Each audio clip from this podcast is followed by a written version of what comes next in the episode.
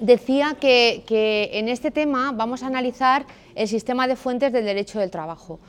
En cuanto a las, fuentes internacionales y comunitarias, quizá nos vamos a detener en las fuentes internacionales, porque si recordáis en el tema pasado, en 1919 se produjeron dos hechos que marcó un antes y un después en el desarrollo del derecho del trabajo, a nivel eh, internacional y a nivel eh, español, a nivel interno, que fue la internacionalización con la creación de la OIT y la constitucionalización con la aprobación o la promulgación de la Constitución de Weimar. Decíamos que la Constitución de Weimar fue la primera constitución, alemana en este caso, que recogió junto a un elenco de, libertades de las personas, por el hecho de ser personas, un catálogo de derechos de los trabajadores, ya específicamente eh, eh, referidos a, a la persona del trabajador por el hecho de ser trabajador, y que eso ha pasado luego al resto de, constituciones europeas e incluso la nuestra, la española, la primera de ellas fue la Constitución del 31, la republicana, y ahora la del 78. Y el otro hito importante fue la creación de la OIT. La, la, OIT fue creada en 1919 por el Tratado de Versalles y se creó fundamentalmente por la presión que ejerció el movimiento obrero a partir de la segunda mitad del siglo XIX y eso condujo a la creación de una, de una conferencia de paz de Versalles tras la Primera Guerra Mundial y de una comisión que se encargó también de, elaborar el proyecto de creación de la OIT. Las características fundamentales que tiene la, la OIT es que tiene una estructura tripartita o social, es decir, hay una parte que está formada por representantes de los gobiernos, hay otra parte que está formada por representantes de los trabajadores y hay otra parte ¿eh? que está representada por eh, las empresas, por los empresarios. ¿De acuerdo? Por tanto, una estructura tripartita o social. En cuanto a la estructura orgánica de la, de la OIT, pues está compuesta por tres órganos fundamentales. La Conferencia Internacional del Trabajo, que es el órgano legislativo, el Consejo de Administración, que es el órgano ejecutivo, y la Oficina Internacional, que es el órgano técnico o, administrativo. ¿Y qué funciones tiene la, OIT? Fundamentalmente es un órgano de asesoramiento y de asistencia técnica a los gobiernos ¿eh? en materia de trabajo y de seguridad social. Prepara informes que le solicitan los gobiernos o, cualquier tipo de representación sindical o empresarial y eh, realiza o celebra reuniones internacionales para tratar temas candentes en ese momento o que son de, trascendencia para, poder eh, llevar a cabo una elaboración de normas y fundamentalmente eh, su, su labor normativa son los convenios y las recomendaciones. ¿En qué se diferencia un convenio de una recomendación? Pues simplemente en que el convenio es un acuerdo que se establece entre las partes y que deriva en obligatorio. Eh, una vez que, un convenio de la OIT eh, se aprueba por, el órgano correspondiente, si es aprobado por el Estado concreto, pasa a formar parte del derecho interno y es obligatorio.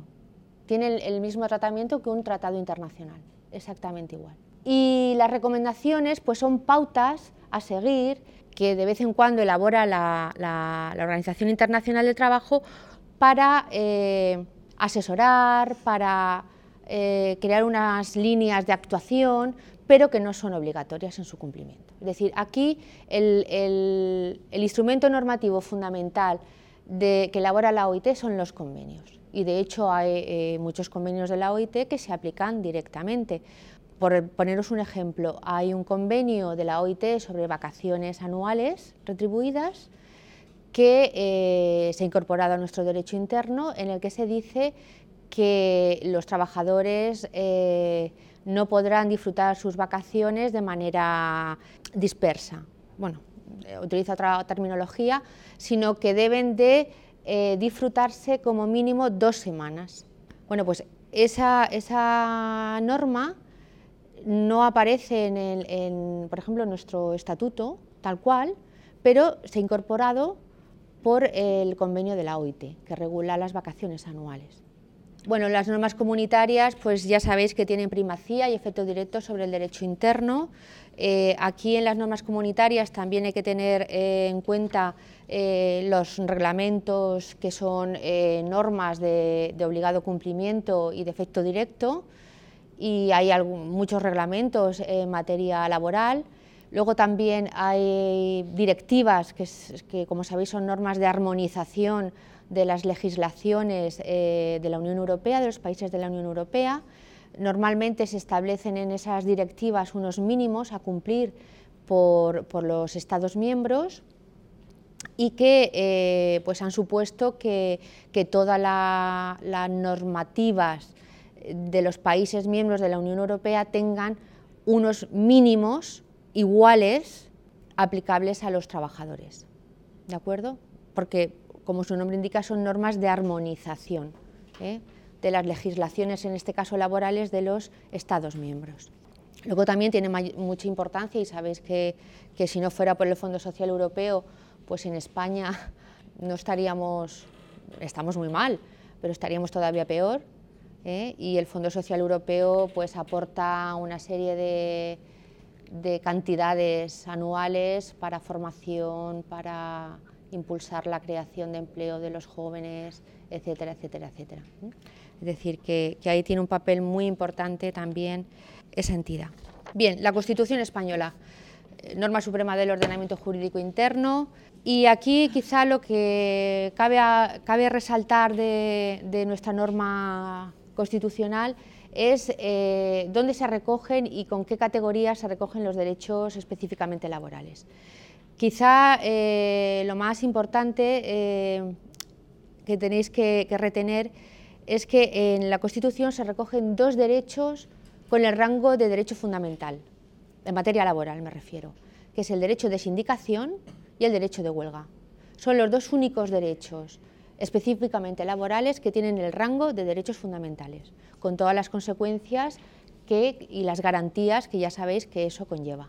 ¿De acuerdo?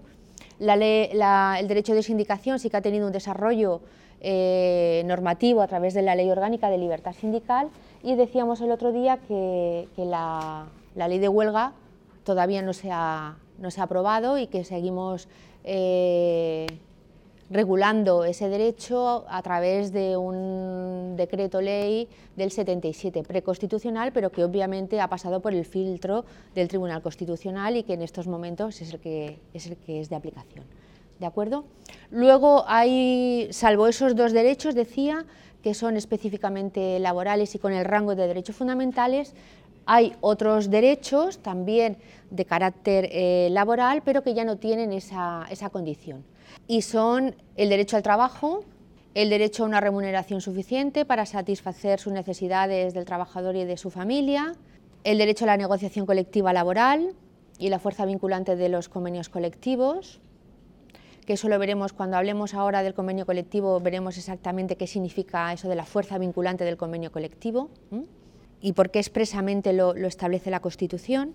Y Luego hay una serie de principios rectores de la política social y económica que, como sabéis, son normas programáticas que lo que hacen es eh, establecer las orientaciones eh, eh, a la cual se debe de encaminar la política social, en este caso del, Gobierno o del Parlamento.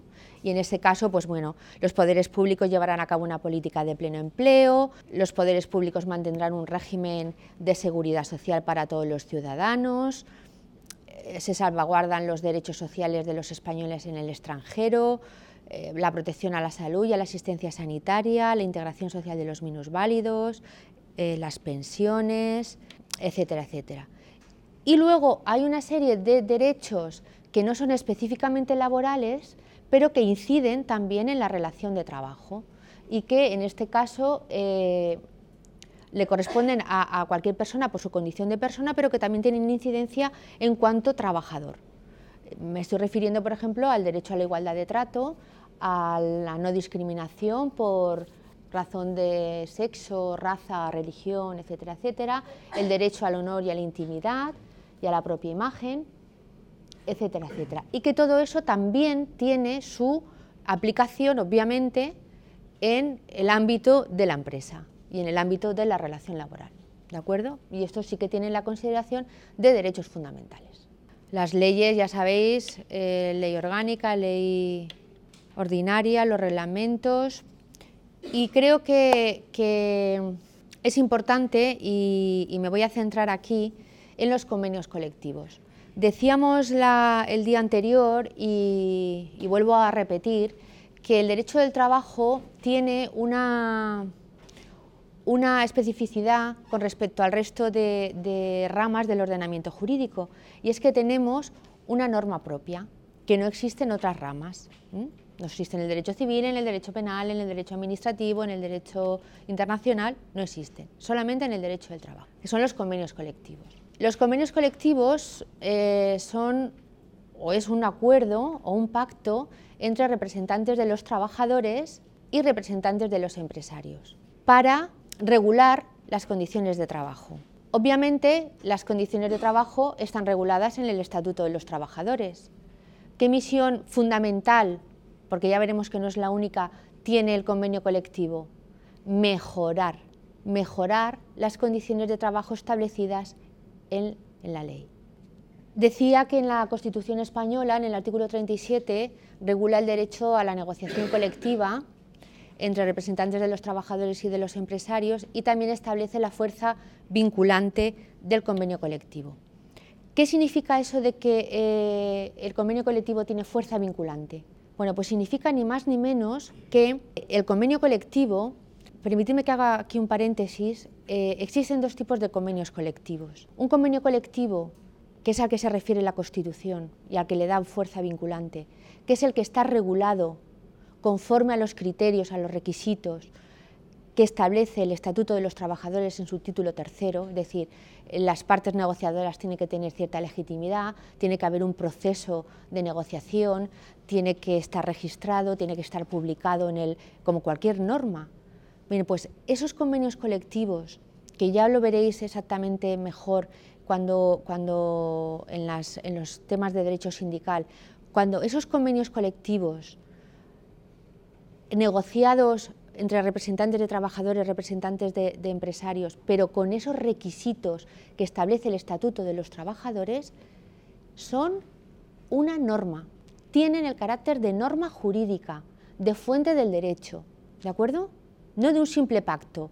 Por eso decía Carneluti, que es un autor italiano, que los convenios colectivos son contratos con alma de ley, porque tienen esa doble naturaleza, es decir, son acuerdos entre, las partes, es un acuerdo, es un contrato, pero la Constitución les otorga la fuerza vinculante de una ley, la fuerza vinculante de una norma.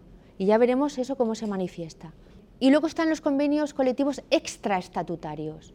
Los convenios colectivos extraestatutarios son aquellos acuerdos, aquellos pactos que se eh, celebran entre representantes de trabajadores y de empresarios, pero que ya se eh, realizan al margen de los requisitos que establece el Estatuto de los Trabajadores. Y por eso esos eh, convenios no tienen la fuerza vinculante, no tienen el carácter de norma. ¿Y eso en qué se manifiesta? Pues lo vamos a ver a continuación y veréis la diferencia que hay entre uno y otro. ¿De acuerdo? Por tanto, convenio colectivo estatutario, como su nombre indica, es el que se celebra con el procedimiento y con los requisitos que establece el Estatuto de los Trabajadores y que se le otorga la fuerza de norma, de fuente del derecho.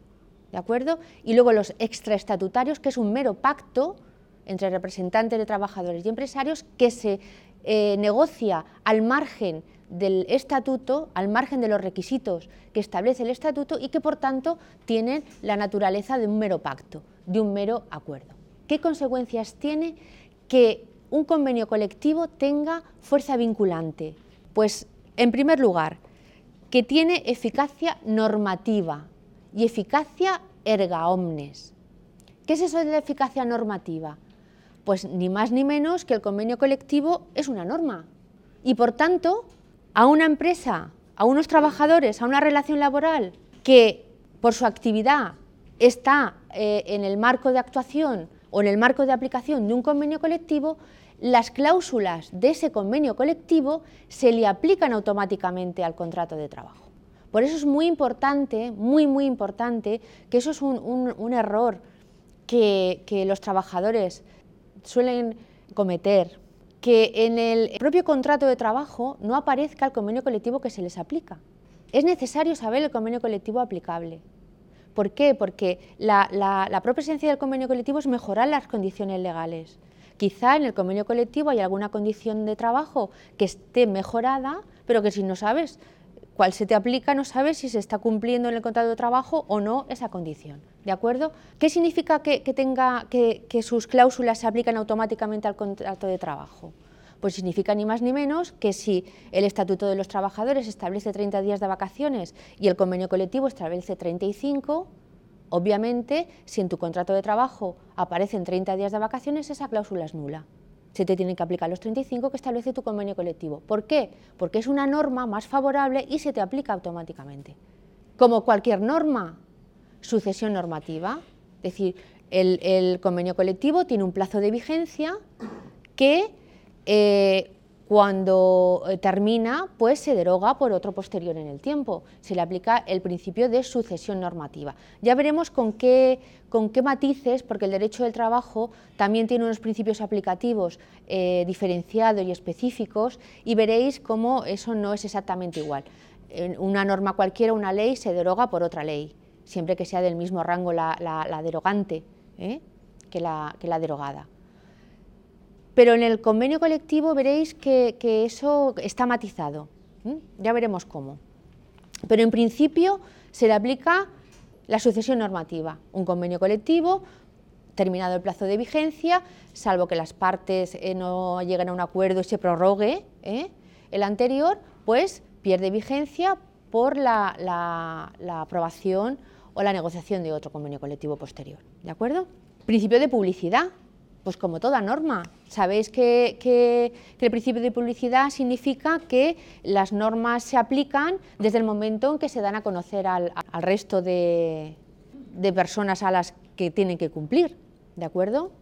Pues como cualquier norma existe el boletín oficial del Estado para su publicación y a partir de ese momento es cuando se aplica, existe el, el diario oficial de la Generalitat Valenciana en este caso, existe el BOP boletín oficial de la provincia, pues el convenio colectivo, dependiendo del ámbito de aplicación del, mismo, pues se aplicará en el BOE, si su ámbito de aplicación es a nivel nacional, en el Diario Oficial de la Generalitat Valenciana, si su ámbito es eh, autonómico, o en el BOB, en el caso de que sea provincial o de empresa. ¿De acuerdo?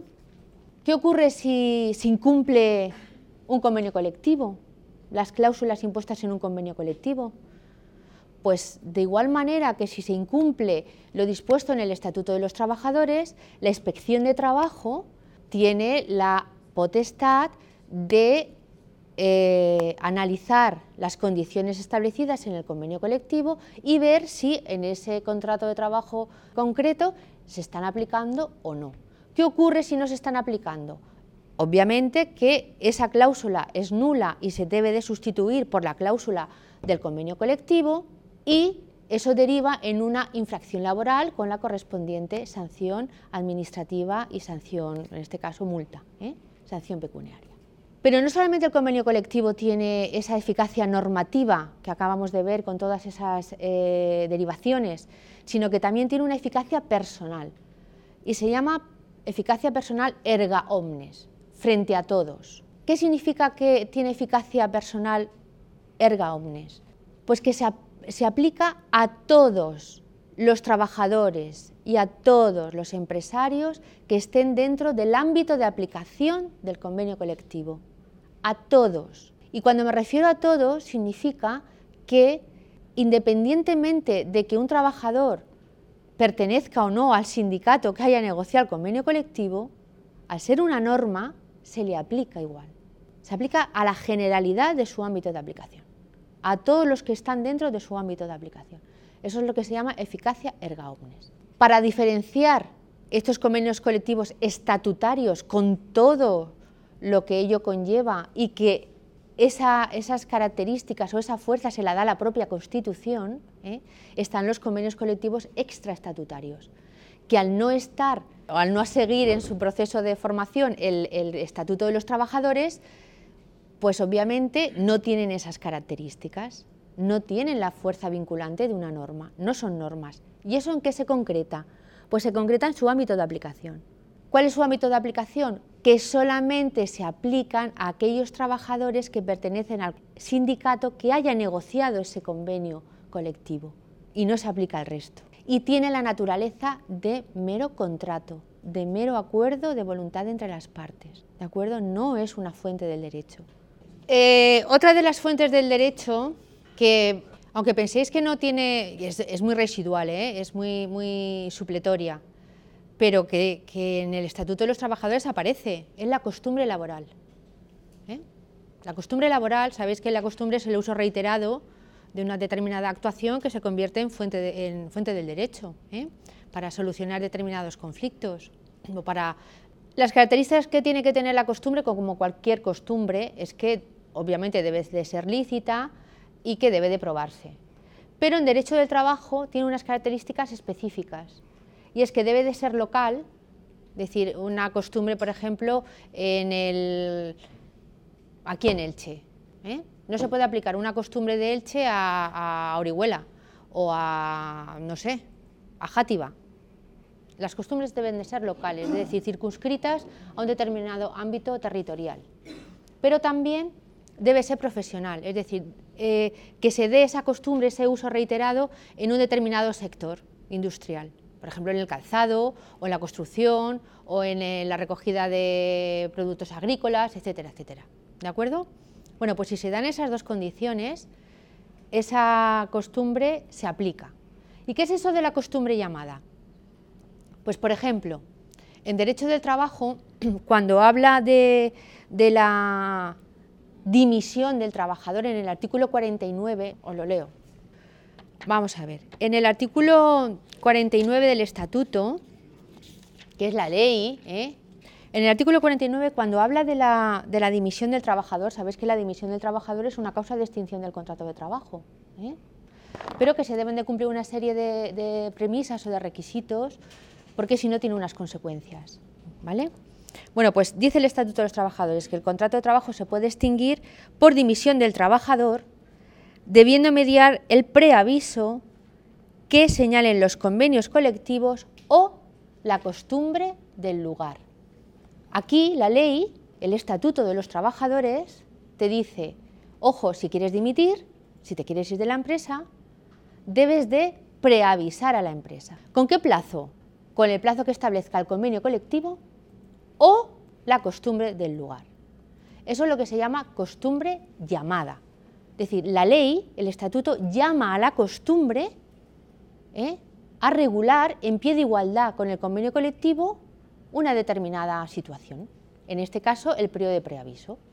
Imaginaos que en el ámbito del calzado, pues la costumbre para preavisar son 15 días. Bueno, pues se puede aplicar 15 días, ¿de acuerdo? porque el, estatuto te lo permite, ¿eh? que apliques 15 días de preaviso.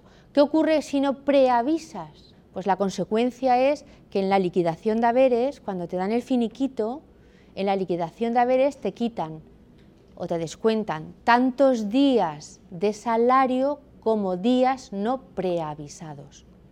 Por tanto, cuando penséis iros de la empresa, por escrito, fecha y día en que se va a hacer efectiva la dimisión y preaviso, para que quede clarito y que luego en la liquidación nos vengan sorpresas. ¿Vale? Bueno, pues eso es un ejemplo de cómo la costumbre, que parece que es una, fuente supletoria del derecho, como ya sabéis, ¿eh? en derecho del trabajo, el propio Estatuto de los Trabajadores, para regular, en este caso, la dimisión del trabajador, la llama, dice, eh, oye, que, si el convenio colectivo no dice nada, que, vengas tú y, lo que hagan eh, por costumbre en ese sector se aplica igual. Pie de igualdad con el convenio. Bien, los usos de empresa que, que son pues, pactos del contrato de trabajo y no es fuente del derecho, por supuesto. Y luego los principios generales del derecho que son pues, principios que, que informan o que integran la, el sistema de fuentes.